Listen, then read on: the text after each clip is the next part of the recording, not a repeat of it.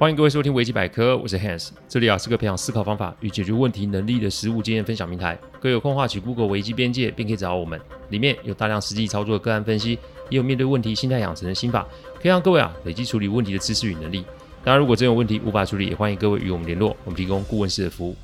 维基百科分享每个个案啊，都是经由将案件当事人或是客户取得同意及书面授权后才开始制作。我们的每个个案都会先用文字档打好，再进行录制，录完后再交案件当事人及客户听过，待他们觉得没有问题之后，再交由后制上架。这是我们音频制作的程序。希望各位在分享维基百科之余，也可以让身边的人说明制作过程，好让他们可以安心。这地狱的一周啊，总算结束了。一周三次更新，真的没有想象中这么轻松啊！这周回复正轨，好，今天来跟大家谈谈感情上的问题。不过开始之前啊，我先回应哦，最近有几位听众问我关于博爱座的问题哦。我想啊，你只要 Google 就可以知道最近这则新闻引发的讨论。那到底博爱座的功用是什么？我先来一段关于博爱座的定义哦。博爱座的英文啊，Priority Seat，翻译是为优先席。这个起源于北欧国家啊，呃，实行无障碍环境的一环，旨在啊体贴身障人士的不便，希望他们和能和一般人。一样正常的搭乘大众运输的交通工具。那随着时代演进啊，博爱座也开始提倡礼让孕妇、伤者、病患、年长者、孩童等人优先使用。这是我在网络上找到的定义说明。我个人觉得这里的定义可以再加一下，那就是需要休息者嘛。需要休息者，我想我不用多说了吧，因为每个人的身体状况不一样。你今天一个得流感的人，身体状况一定非常不好，那么是否他也会需要一个位置休息一下呢？如果他是在南势角上车，然后家里住在北投，哎，这不算短的距离耶，他是不是真的需要一个位置呢？我想说的是，不爱座并不是强制性的规定，你看看上面的定义是提倡而非强制，所以哪天我累了，其实我是可以开口跟对方说，对不起，我有点累，我需要坐着休息一下，是不是可以让我坐一下？这个跟年纪没有关系啊，这纯然是一个沟通的过程。我前一集有说过，这个世上没有什么人一定要为什么人做什么事吧。所以我想也没有那种事情是我一进来就可以凭着年纪就要别人让座吧。再者，我们不能控制别人的态度好坏。我常听到一句话嘛，这别人怎么对我，我就怎么对他。这句话我想大家都不陌生。不过这个顺序有点怪。我分享一下我的做法。我的做法是我不会因为别人的态度来改变我待人处事的标准。我再说一次，我不会因为别人态度来改变我待人处事的标准。也许会有听众立马想到上一节那种，哎，Hans，你对你妈就没有很和善啊？的确哦。不过有听到我前面说的吗？我的标准是什么？对于想要搞事的亲人，我的标准就是反击跟制裁。对于有意搞事的陌生人，是否也会用同样的标准？其实我并不会，因为在处理问题的过程中，不同的状况会有不同的反应方式。再者，也会因为相对方的环境背景而得要细。调微调相关的方式，这就是我常说的每个个案不尽相同的原因。所以面对搞事的陌生人与面对搞事的长辈，我的做法会不一样的。所以今天如果我需要这个位置，我会选择友好的请教对方是否可以让我坐，因为我的身体是需要休息的。对方如果呃答应我，那我就会答谢他坐下。对方如果不答应我，还给我白眼，我还是会谢谢并走开。的确，我会因为对方的态度有些不舒服的感觉。但各位有没有想过？对方之所以拒绝及白眼，是不是因为对方今天也经历了辛苦且不舒服的一天呢？也许他这个时候是没有办法分出一点点同理心及协助别人的这个空间，所以请学会理解别人的拒绝啊，所以请学会包容别人的不易啊。所以如果凡事啊，你都用自己的角度出发，然后呢，因为别人的态度不好，在那边大书特书抱怨的话，那大可不必吧。我常讲，台湾并不完美，但台湾可以更好。这件事情取决于我们生活在这块土地上的每一个人。我们可以改变我们对待他人的方式，让我们的社会国家变得更好。请记得，这不是什么意见领袖或是什么标杆人物的责任，这是我们每一个人的责任，懂吗？好，问题回复完毕。我们今天来讲今天这一集哦。有人曾经问我工具人好不好？其实说穿了，我们这个行业的顾问也是工具人啊。但今天要讨论的个案是跟感情有关的。感情上的工具人，顾名思义就是指，哎，我来对他们网络上的定义好了。工具人泛指为讨好女生尽心尽力的献殷勤，期待啊回馈的男生。然而女生啊却将啊付出视为理所当然，利用对方对自己的好感去换取某些事情的达成。但是女生对于工具并不会有情感。好，听完定义后，我们来讲讲今天这个案例哦。人的习性其实跟所处的环境很有关系。我们在生活上的经历，往往都会影响我们表达跟行为。说精准一点，甚至会影响到我们的思维。今天要讲的是啊，一个年纪四十二岁的高级主管对上他二十八岁的女友的案例哦。在讲这个案例的时候啊，其实两位已经结婚，而且生了三个小孩。那这两位对于这一集非常的期待，每天都会传讯息来询问我哈。啊，对了，今天这个会是上集，因为内容有点多，所以我分成两集哦。他们不敢打电话来，因为会被我骂。所以啊，今天啊，男生我就叫他 useful，女生叫 user 哈。useful 的中文意思是好用的嘛，user 中文的意思是使用者哦。useful 是我客户公司的高阶主管，而 user 只是后来才认识 useful 的。说起这个男生啊，苦学出身，家中经济不富裕，高中便开始半工半读。他啊，有语言的天赋，所以后来阴错阳差被我建商客户相中啊，因为懂日文、英文。一脚踏入另外一个世界，从啊在工地打工到了公司里面，从助理开始做起。十九岁到四十二岁都在客户的公司哦。Useful 说他大部分的时间都花在了工作上，哪怕这个时候已经啊是领公司的奖学金啊，拿到大学及研究所的学位，他每天还是会跟进他自己的工作，连外派到海外学习三年也是如此哦。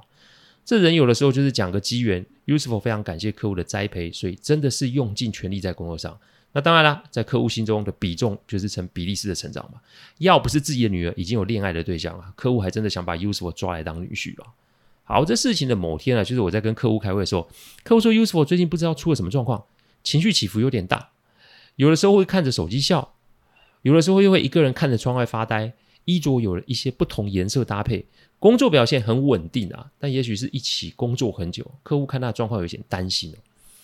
会痴痴笑，会看着窗外发呆，这要么是发生灵异事件，不然就是有事发生嘛。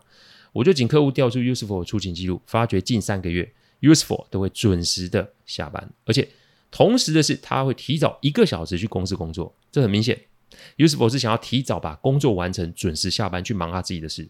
至于他去忙什么事，我只看公司的监视录影器。只看这个星期，你就发现他的衣着跟以前的衣着明显不同，领带衬衫的颜色有年轻化的迹象。再来，他的发型有做修整。我后来给客户评估，就是 Useful 谈恋爱的嘛。人的情绪啊，如果没有受过训练，其实很容易透过蛛丝马迹可以找到迹象的。Useful 这种转变，其实只要跟他一同工作超过三年的，都会感受到他的改变。所以，经由多方查证，我的评估还真的是正确无误。这老兄啊，谈恋爱了。那我是怎么知道呢？其实啊，都是事情找上我，不是我去找事情啊。我之所以会知道，是因为一场平日午夜场的电影哦。我单身的时候其实没什么娱乐，我最喜欢的就是去看电影，而且一次如果可以的话，我一次看两场。午夜场的电影啊，其实人没有很多，再加上你时段是平日，人更少，这几乎算是我一个人包场啊。我那天在看电影的时候，我就听到一对男女在争论的声音，不过这声音是在电影院的另一侧，只能说我听觉太灵敏。我也没有立场去叫人家安静嘛，所以在争论声中啊，就将电影给看完了。这部电影啊，将近两个小时有二十分钟，而那段争论的声音呢、也持续了将近两个多小时。我实在很好奇，到底是哪对情侣可以这么热衷的争论？结果散场灯一亮，我往那一边一看，整间电影院其实也只有我们三个人。但那个身形衣着怎么看就是 useful。我之前有跟大家分享过，在工作之余，我不会跟客户有任何的应酬行为。再来是啊，如果在工作场合之外，我就算碰到，我也会选择绕开，因为客户与我们都需要空间及隐私。所以各位可以想想，在这个平日的午夜场，明天要上班呢，u s f 这个时候还在外面，而且旁边还有一位小姐，你这不可能是单纯的社交场合。所以我想，哎，我趁早离开好了。不过，不过，当我起身要离开的时候 u s f 把我叫住了。哎，好吧，我被叫了，那只能回应嘛。我主动去前打招呼，但当我走到他们前面的时候，我发现女孩子脸上有泪痕了。不，这部片是动作片呢，应该没有那么什么桥段可以让人家感动到落泪吧？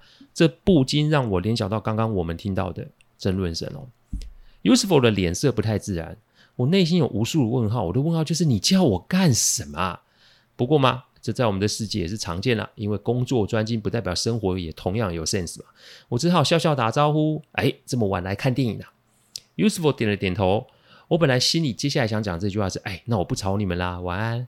我还没开口，U 师傅说：“顾问，你有空吗？我有问题，不是我们两个有问题要请教。”哎，我的天哪！那个时候已经是晚上十二点半嘞。我本来想说，接下来这句话想说，哎，不，我们约改约个时间。我还没开口，Yusuf 又说了一句，我明天不用上班，我已经请假了。而且今天如果我们的问题没解决，我们应该就会分手了吧？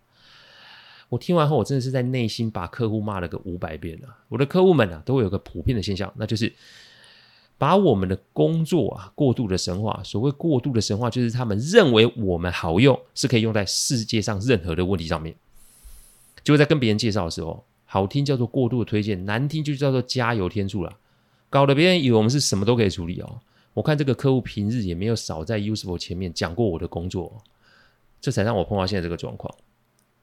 好，那正好隔天我没行程，你都讲了，我只好舍命陪君子啦。不过开始之前，我问了身旁的小姐，请问这个安排你同意吗？Useful 看了我一下，我说你要问我的是感情问题，诶。那我的当事人就有两个，所以如果你要我的协助，我就需要两个人的授权。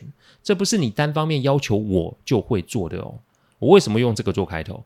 因为从外观啊，可以很明显观察到两个人年纪是有差距的，无论是外貌、衣着及肢体语言都是这样。那么年轻，社会经验就会比男方少，所以在他们的两个人的关系中，女方可能处在一个听话及配合的那一个地方。所以你同意吗，小姐？Yusuf 想要说话，被我挡了下来。我看着 Yusuf 说：“你要我帮忙，就照着我的规矩，否则我们就不用继续了。”嗯，好，我愿意。得到女方同意后，我们就到了一间营业二十四小时的泡沫红茶店了。我常说，我们这个行业是靠观察在吃饭的。我从谁指定位置，谁先坐下，谁来点饮料，我看见是女孩子完全让男方男方来安排。其实这样子就可以看出一些端倪哦。好啦，饮料上来啦，茶点上好啦。Usful 想要说的时候，又被我挡了下来，因为我没有让他主导。我说过要我处理，照我的规矩来。所以，小姐，你慢慢说，你们有什么问题是需要我解决的？老规矩，一张纸，一支笔哦，慢慢来。u s e f u l 这个时候啊，看来是主管魂上身，低着头就想去做提醒，还是被我挡了下来。我笑笑的跟他说：“你干脆换到别桌去做好了。”下指导级这种事情天天都在发生啊，比如说我最近我儿子的学校的家长会好了，说实在话，在我看来，家长会其实是一个桥梁，属性应该要协助学校。但我们处理过不少学校案例，发现某些家长会会以为只要家长会发生，学校就得停内。其实这是一个非常奇怪的逻辑，因为在我看来，如果点出问题，那你就顺带的要提出解决问题的方法啊。你只出嘴不出钱也不出力，只会带来更多的问题吧。以我家小孩的学校来说，我最常做的事情就是出钱不出声。其实跟我之前讲的概念是类似的。我们这些年事务所还是会做某些的投资，入股公司啊，或是某个商模的开发哦。入了股，我们就是股东。当然，有的人是以钱入股啊，有人是以技术入股。我们通常是以钱入股。那既然是以钱入股，其他的事情我们一概不管，因为我们只看股东大会的财报。赔了钱，告诉我们原因及解决方案。没赔没赚，告诉我们问题及应应方案；赚了钱，你告诉我如何继续的维持吧。我们不看 slice，我们不跟人 social，我们不参加活动，我们也不参加仪式，我们只看数字。因为我从头到尾只负责投钱跟看财报。关于股东插手公司经营的事情啊，这时有所闻。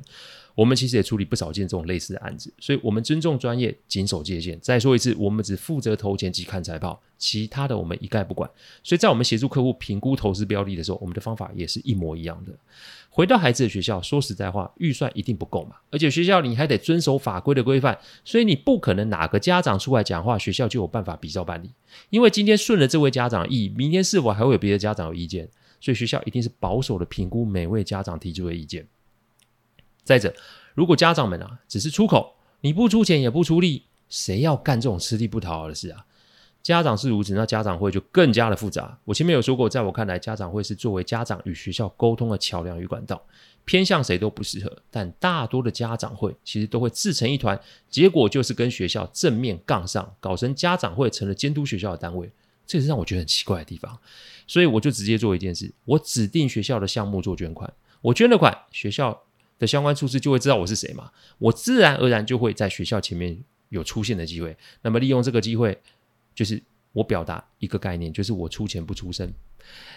我不但啊可以跟学校拉近距离，而且也可以透过捐款的过程了解学校的相关状况。我的捐款不是为了我家的儿子，我的捐款是为了这个学校的所有孩子，所以借此知道学校的难处。那么我出钱不出声，不就可以得到学校更多资讯吗？不下指导棋是我们工作上谨守的一个规范，因为没有人喜欢呐、在那边被你指着鼻子说你该做什么，然后你又不该做什么了。世上所有的事情都跟人性有关系，你摸不清楚人性，然后自己觉得想怎么做就怎么做的话，那你出事情就刚好而已嘛。所以回到案例，没错，我就是要 useful 会开，让他的女友告诉我发生什么事。useful 一开始有点情绪啊，但他跟我一起共事也不是一天两天，所以我在公司上的原则他是知道的，因此他只能苦笑的坐到别桌。但其实我要的不是你坐到别桌，我要你坐到别区或别层，因为我想要这位小姐在最不受打扰的状况之下自己厘清问题。好，现在没人啦，自己想，慢慢来，我等你哦。我觉得我像个工具人，嗯嘿，我有没有听错？工具人，真的，从我们开始在一起，我就觉得他说我做，嘿呦，有意思啊！大家还记得刚刚前面工具人的定义吧？一般来说都是男追女，哎，对不对？那。然后女生要干嘛，男生就得准备好。我想这个大家都知道嘛。所以现在是女生追男生，对，是我追她的。哎呦，时代变了，我眼前这个案例竟然是女追男，而且还是年纪小的倒追年纪大的啊，有意思。但这接下来还会发生什么事呢？一切都得下一集再做揭晓啊。感谢各位聆听，听完之后如果任何意见及问题，请上网站维基编辑留言。我们每周都会有新的主题分享，各位有任何想听的主题，也都可以让我们知道。再次感谢大家，我们下周再见，拜拜。